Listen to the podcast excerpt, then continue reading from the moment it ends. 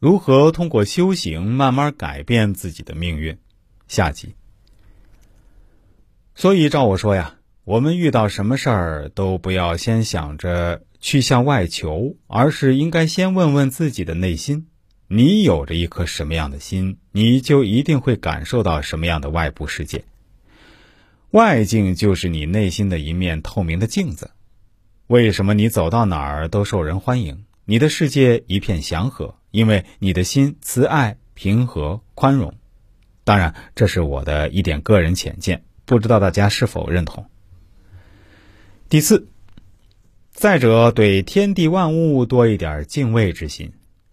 人在世间是很渺小的，如同一棵小草，用不着宇宙联手来毁灭你。一阵风，一点水，一点小小的过错，一点微小的异常，都能让你灰飞烟灭，万劫不复。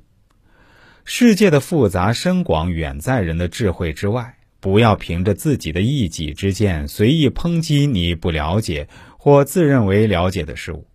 对天地神旨多一份敬畏，不能相信就敬而远之，但不要去侮辱。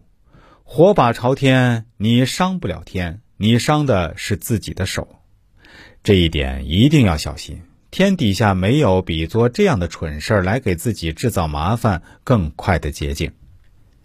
第五，人生尊贵在于有所节制，生而不克则泛滥成灾。积福犹如往一个桶中装水，而有些行为就是那桶底的洞，积多少福都会漏光。那什么是这个漏洞？最大的漏洞是不孝，不孝父母与公婆，这就是个无底的桶了。这只桶是再也装不进水的。第六，不当之财。不当之财是严重消耗福报的，财来的不明不白，也必定去的不明不白，留下的只有如影随形的业报。第七，邪淫。损福报见效最快。有很多人就有体会，一些已成定局的事儿，眼看着就泡汤了，而且泡汤的莫名其妙。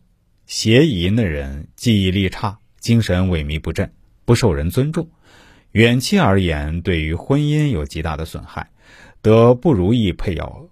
即使对方是个仁义大义之人，也会两个人相处不来，即所谓的性格不合。实际上哪里是性格不合，是你的福报不够。